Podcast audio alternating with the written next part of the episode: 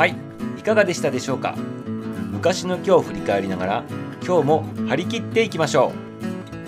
う。そしてこの番組がためになった面白かったもっと聞きたいなと思われましたら是非いいねとフォローをお願いします。明日も楽しみにしていてくださいね。それではまた。バイバイ。今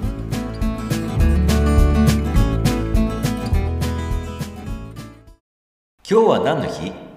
気になる日。の番組は気になるパーソナリティミサウがお届けをしていきます。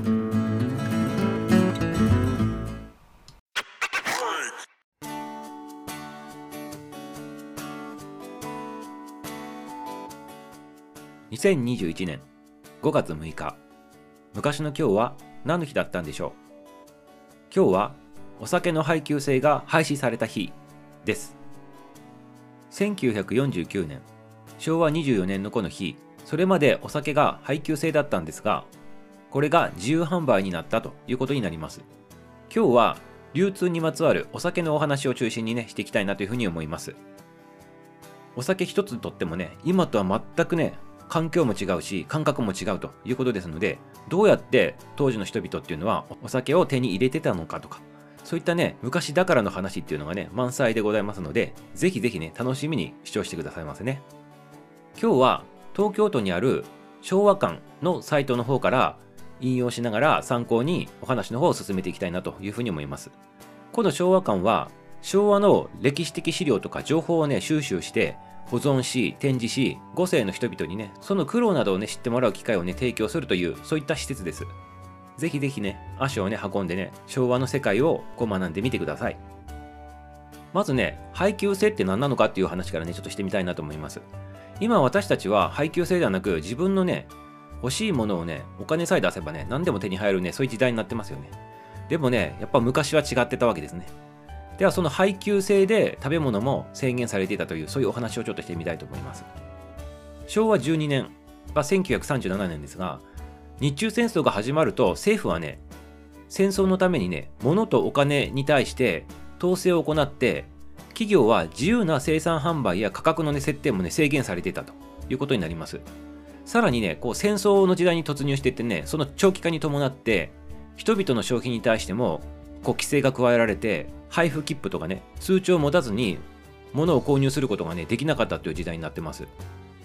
お金ではなくてね通帳をこう見せて購入するというねそういうシステムになってたわけですね。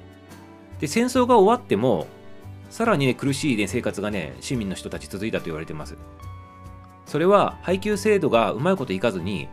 遅延とか遅れとかあと欠配っていうのが続いてねまあ品物がなくなるってことですけどねそういった形でもう物がなくなってね、食べ物をね、こう、取得するにもね、大変な苦労だったそうですね。なので、非合法なね、買い出しとか、そういった闇市とかっていうのが流行って、法外な値段で生活必需品とかをこう入手するしかなかったというね、そういった時代だったわけですね。しかし、昭和22年からね、まあ戦争が終わった2年後ぐらいから順次この規制っていうのがね、撤廃されつつあって、もう昭和31年になると、もはや戦後ではないというふうに記されていて、その後の日本は驚異的なね、こう復興をね、遂げたということで、60年代のね、高度成長期の方に突入していくわけですね。そして今日はさらに、その配給制度っていうのは、どれぐらい厳しい規制でね、こう、食べ物とかをね、入手しないといけなかったのかというね、そういう昭和の戦後のね、貧しい時代についてのね、お話とかしてみたいなというふうに思います。まず先ほどにも言ったように、昭和12年の日中戦争が始まるのをきっかけにして、こう統制が始まったわけなんですけど、つまりね、戦争のために国の資金をどうしてもね、こう、戦争の方にね、回したいということで、国の都合のいいようにね、こう、規制を始めたということがきっかけなわけですね。こういうのね、見てると、やっぱり戦争ってね、まあ当たり前ですけど、すべてのね、こう、人々のね、生活をね、もう一転させてしまうということになるので、まあね、こう戦争についてはお話しすると長くなりますから、まあこれで、まあ今日はその話はしませんけどね、一般の人たちのね、生活もガラリと変えるね、そういったことになるということになります。その一つが今日お話ししている、この食料などの配給問題ですよね。そして戦局がね、やっぱ長期戦のね、構えを見せ始めた昭和15年。これは太平洋戦争とか大東亜戦争と言われてるもんですけど、この戦争がもう本当に悲劇ですよね。六大都市東京大阪横浜名古屋京都神戸などでねこう砂糖とかねマッチのね切符配給制っていうのがね実験的にこう開始されたというのがね始まってますでこれはその配布された切符によって品物がね購入できるというものでこれはね半年後にはね全国でね実施されて次第にねその品目はお米もね主要な食料としてその切符がないと買えないと。でさらには、まあ、全部食料品あと医療とかね木炭などのね日用品にもこう及んだというふうに言われています。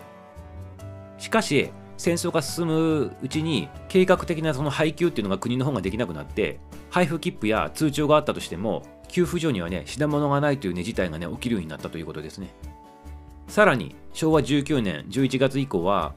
主要都市の空襲などがね本格して被害がね全国に拡大してね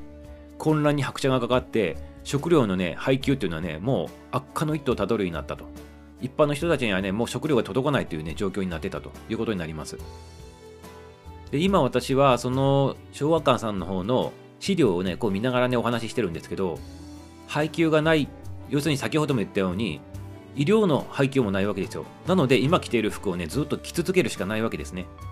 もうものすごいボロボロになって継ぎはぎ継ぎはぎでねみんな着てたなっていうのねこの写真見ると分かりますね。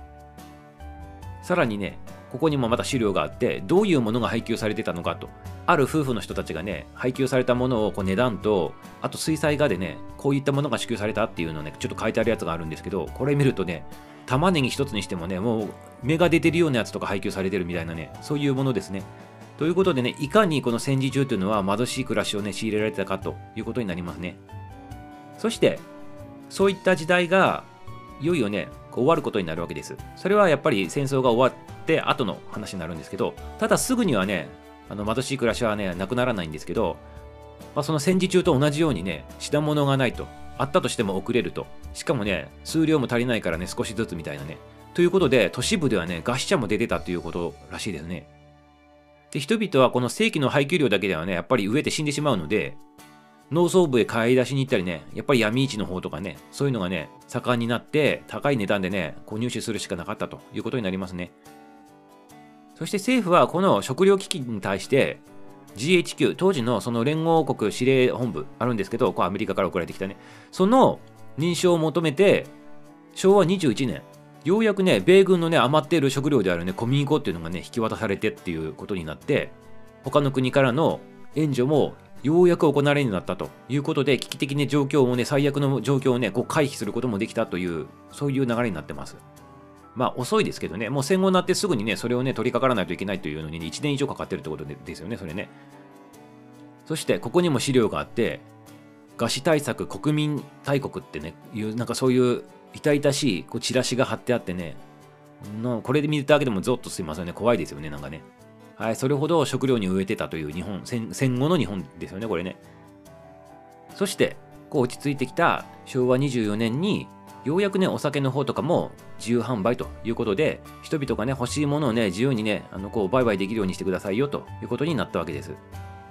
国が発行したこの酒類自由販売のポスターというのが今手元にこう今見てるんですけど、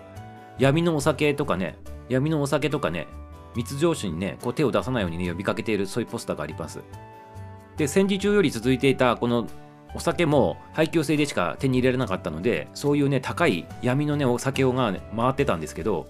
まあこれからはもうそういうのなしに行きましょうよとそういったポスターですね。酒は酒屋でいつでも買えます。気軽にこれから買えますってねそういうポスターをね発行してますけど国の方がね。ようやくお店で普通にお酒が適切な値段で買えるようになったということになります。